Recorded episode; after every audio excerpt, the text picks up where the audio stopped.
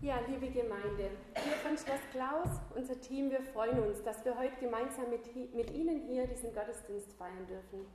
Und ich sage einfach noch ein paar Sätze zu mir.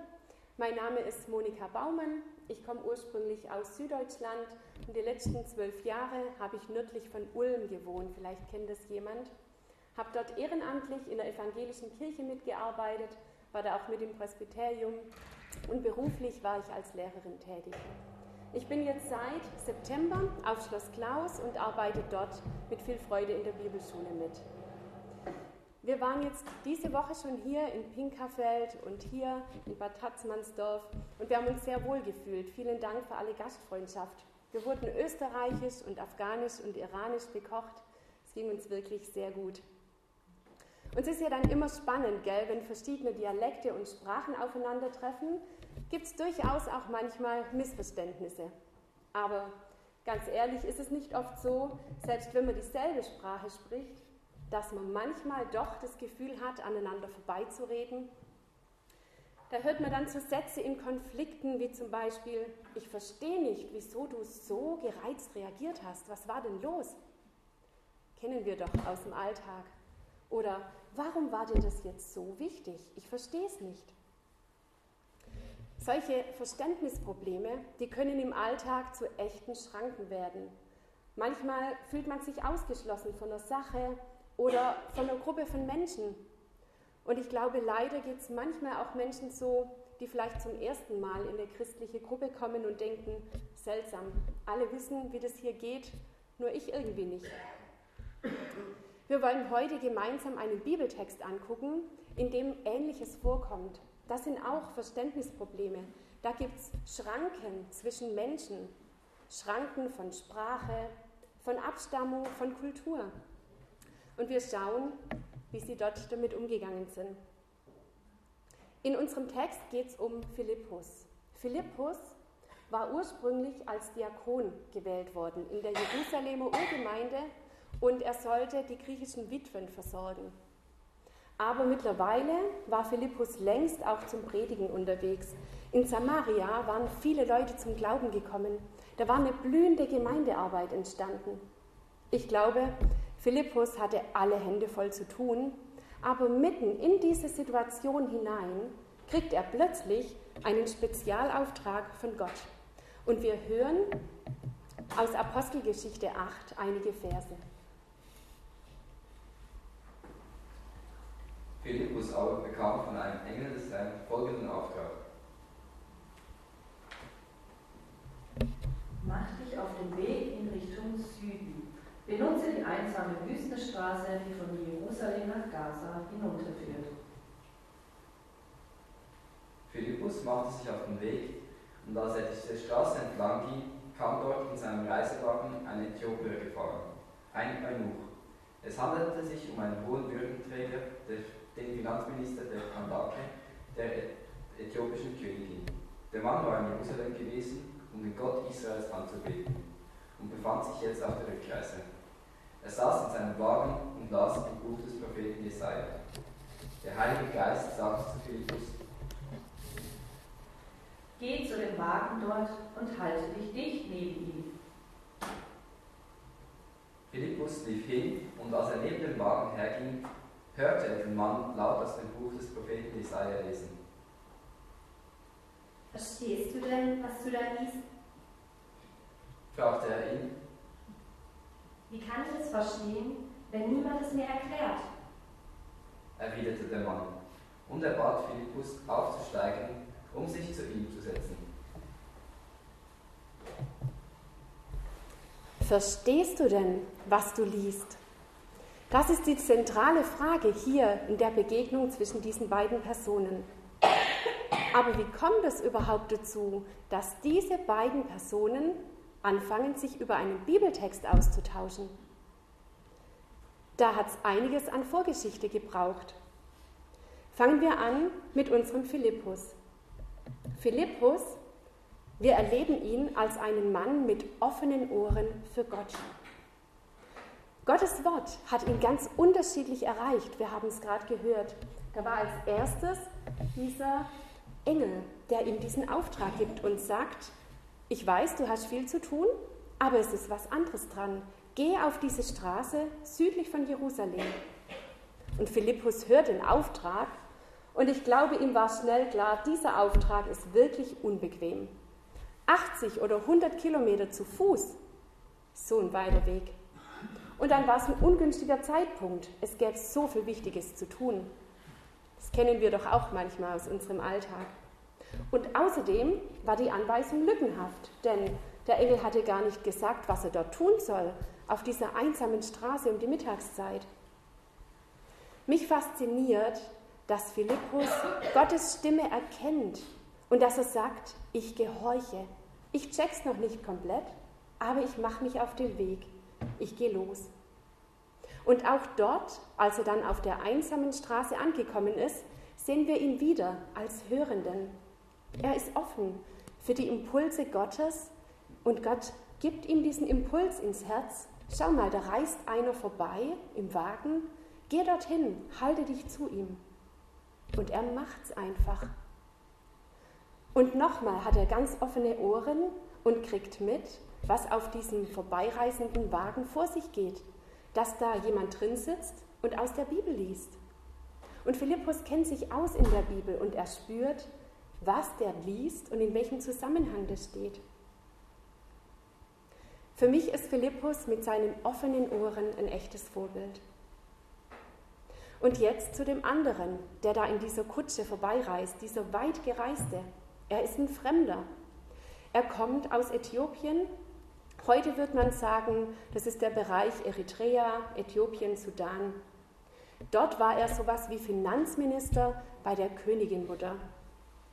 Es war eine besondere Person, denn damals war es üblich, dass man so hohe Staatsbeamten, die für eine Königin gearbeitet haben oder für die, die auf die Frauen des Königs aufgepasst haben, die hat man zu Eunuchen gemacht, die hat man kastriert.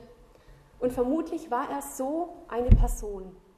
Und er reist hier und dass er so eine Reise machen kann, zeigt, er ist reich, er kommt vom Königshof, er ist gebildet, aber ihn trennt vom Volk Israel einiges.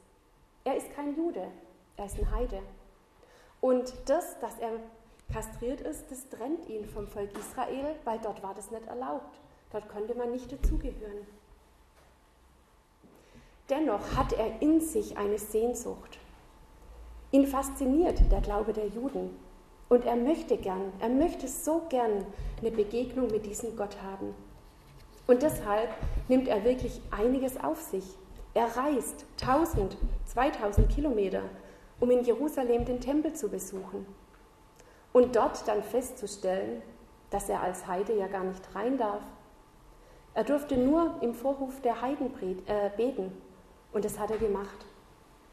Aber er ist ein echter Gottsucher. Er gibt nicht auf. Und so kauft er eine der teuersten Schriftrollen, die Schriftrolle vom Jesaja, aus der wir vorhin in der Lesung auch schon einiges gehört haben. Und dass er genau dieses Buch kauft, diese Schriftrolle, das war ein echter Glücksgriff für ihn. Denn in dieser Schriftrolle wird er lesen, dass es Hoffnung für ihn, den Fremdling, gibt. Denn in Jesaja gibt es eine Stelle, in der steht: Und der Fremdling, der sich dem Herrn angeschlossen hat, soll nicht mehr sagen: Der Herr wird mich gewiss von seinem Volk ausschließen. Und der Verschnittene soll nicht sagen: Siehe, ich bin ein dürrer Baum. Denn so spricht der Herr. Den Verschnittenen, die meine Sabbate halten und erwählen, was mir gefällt, und an meinem Bund festhalten, denen will ich in meinem Haus und in, einen, in meinen Mauern einen Platz und einen Namen geben, der besser ist als Söhne und Töchter. Ich will ihnen einen ewigen Namen geben, der nicht ausgerottet werden soll. Was für einen Zuspruch muss das sein für unseren Kämmerer, der das liest, der sich bisher ausgeschlossen gefühlt hat? Auch für Menschen wie ihn, für Fremdlinge, auch für Eunuchen soll es einen Weg geben, zu Gott dazuzugehören. Und danach sehnt er sich ja, deshalb ist es so weit gereist, deshalb hat er so viel investiert, ist so weit gereist, hat sich von den kulturellen Schranken nicht aufhalten lassen und hat jetzt diese dicke Jesaja-Rolle gekauft. Und vermutlich hat er tatsächlich Kapitel um Kapitel treu laut vorgelesen, obwohl er vielleicht wenig verstanden hat. Er hat sich so richtig reingegraben, er hat geforscht, Kapitel um Kapitel laut gelesen. Ich glaube, das ist auch für uns ein Reichtum, wenn wir das Wort Gottes entdecken wollen. Laut lesen, richtig eintauchen, zu Hause werden in der Bibel. Er investiert, er will verstehen und als er an Grenzen stößt, ist er aber auch nicht zu stolz, Hilfe in Anspruch zu nehmen. Und als Philippus ihm anbietet, aufzusteigen und ihm das zu erklären, ist er dankbar. Er nimmt es an. Ja, und das tut auch uns gut, wenn wir immer wieder wo unsere Fragen stellen können. Fragen, die beim Bibellesen auftauchen. Wir brauchen doch einander, um zu verstehen, und wir brauchen den Heiligen Geist, dass er uns sein Wort aufschließt. Es lohnt sich, gerade auch am Alten Testament dran zu bleiben, wo es vielleicht am Anfang ein bisschen sperrig für uns ist. Und wir hören einfach noch mal rein, was dieser Finanzminister auf der Kutsche da gerade liest, als Philippus vorbeikommt. Wir hören noch mal ein Stück, Stück aus Apostelgeschichte 8. Der Abschnitt der Schrift, den er eben gelesen hatte, lautete: Man hat ihn weggeführt wie ein Schaf, das geschlachtet werden soll. Und wie ein Lamm beim Scheren keinen Laut von sich gibt, so kam auch über seine Lippen kein Laut der Klage. Er wurde erniedrigt und all seiner Rechte beraubt. Niemand wird über Nachkommen von ihm berichten können, denn sein Leben auf der Erde wurde ihm genommen. Der Äthiopier wandte sich an Philippus. Bitte sage mir, von wem ist hier die Rede? Spricht der Prophet von sich selbst oder spricht er von jemand anders? Da ergriff Philippus die Gelegenheit und erklärte ihm, von dieser Schriftstelle ausgehend das Evangelium von Jesus. Die beiden beschäftigen sich ausführlich mit diesem Bibeltext und dabei wird schnell deutlich, es geht hier nicht nur darum, mit dem Verstand was zu verstehen, sondern es geht hier darum, sich einzulassen. In doppelter Weise. Unser Philippus, der lässt sich zunächst mal auf sein Gegenüber ein, auf diesen Weitgereisten. Er hört seine Fragen. Und wir kennen das doch auch, wie gut es uns tut, wenn einfach mal jemand zuhört. Philippus lässt sich hier auf den Gegenüber ein, auf seine Fragen, auf das, was ihn umtreibt. Aber auch unser Weitgereister lässt sich ein. Und er lässt zu, dass Gottes Wort auch das trifft in seinem Leben, wo er wirklich wunde Punkte hat. Er lässt sich wirklich auf Gottes Wort ein. Er kann keine Kinder zeugen, er hat keine Nachkommen. Sein Name stirbt aus, was für ein Schmerz. Und jetzt liest er plötzlich hier im Text von einem, der auch seine Rechte beraubt wurde, der auch keine eigenen Nachkommen hat. Und ich stelle mir vor, wie ihn das berührt und wie er zu ahnen beginnt, dass dieses Lamm Gottes seinen Schmerz kennt, sein Herz kennt. Und da findet eine echte Begegnung statt.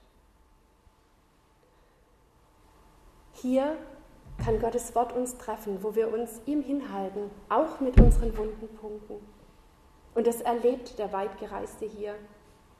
Und ausgehend von seiner Lebensfrage kann Philippus ihm jetzt das ganze Wort Gottes und den Heilsplan erklären und sagen, dass es noch mehr gibt als persönlichen Trost, dass es Rettung gibt, dass es Zugehören bei Gott gibt. Und wir hören noch mal das letzte Stück aus unserem Text. Da ergriff Philippus die Gelegenheit und erklärte ihm von dieser Schriftstelle ausgehend das Evangelium von Jesus. Als sie nun im Gespräch vertieft die Straße entlang fuhren, kam sie an einer Wasserstelle vorbei. Hier ist Wasser, rief der Äthiopier. Spricht etwas dagegen, dass ich getauft werde? Und er befahl den Wagen anzuhalten. Beide, Philippus und der Äthiopier, stiegen ins Wasser und Philippus taufte den Mann. Als wieder aus dem Wasser stiegen, wurde Philippus plötzlich vom Geistesherrn ergriffen und an einen anderen Ort versetzt und der Äthiopier sah ihn nicht mehr. Trotzdem erfüllte ihn eine tiefe Freude, als er nun seine Reise fortsetzte. Philippus fand sich in Aschdod wieder. Er zog nordwärts und verkündete in allen Städten das Evangelium, bis er schließlich nach Caesarea kam. Der Kämmerer scheint in dieser kurzen Zeit total viel verstanden zu haben. Er äußert den Wunsch, sich taufen zu lassen. Das heißt, sie sind nicht nur bei seinen Lebensfragen stehen geblieben, sondern Philippus hat ihm das Wort Gottes erklärt, hat ihm letztlich erklärt, wer Jesus Christus ist und dass wir von Jesus Christus ausgehend die Bibel, das Wort Gottes, verstehen können. Denn was der Kämmerer da gerade gelesen hatte, das spielt ja im Jesaja-Buch, einige Jahrhunderte bevor Jesus kam. Da wurde schon angesagt, es wird einer kommen, der für uns den Weg zu Gott frei macht. Es war schon immer klar, auch dem alttestamentlichen Volk Israel, dass wir so wie wir sind vor Gott nicht bestehen können, mit unserem Misstrauen, wo wir uns und anderen oft das Leben schwer machen, wo wir Gott misstrauen.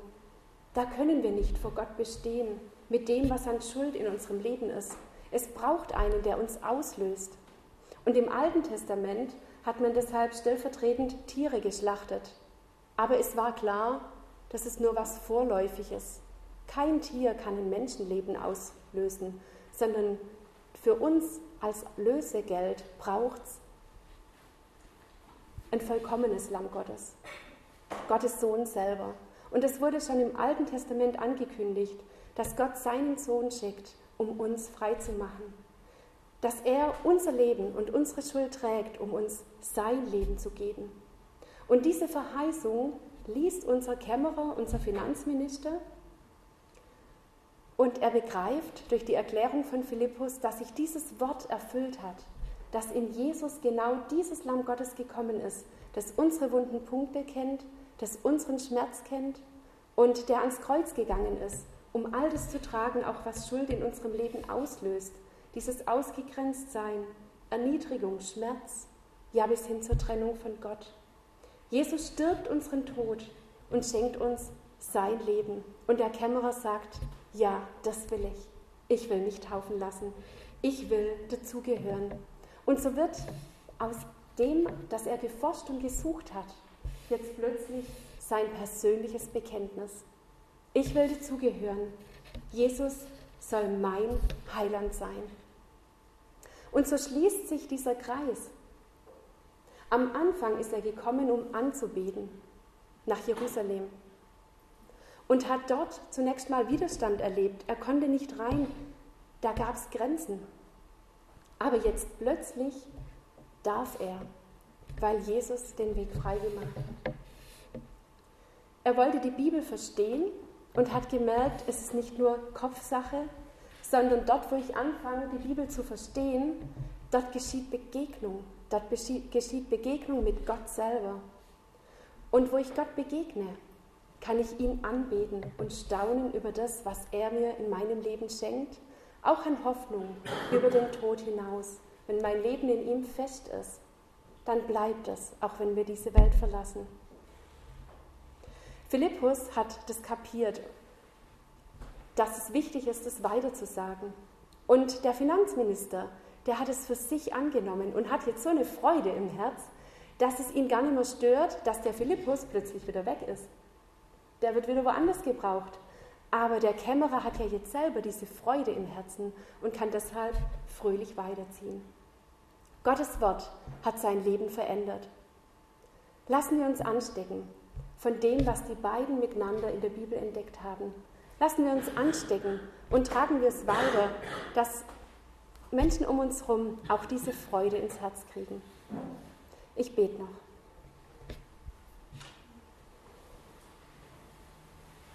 Vater im Himmel, wir danken dir, dass wir dir so wichtig sind, dass du alles getan hast, dass wir zu dir kommen können. Wir danken dir für deine Liebe und wir danken dir für dein Wort. Bitte hilf du uns immer mehr zu verstehen, was alles drinsteckt in deinem Wort in der Bibel. Und lass uns Leute sein, die diese Freude ausstrahlen, zu dir dazuzugehören. Amen.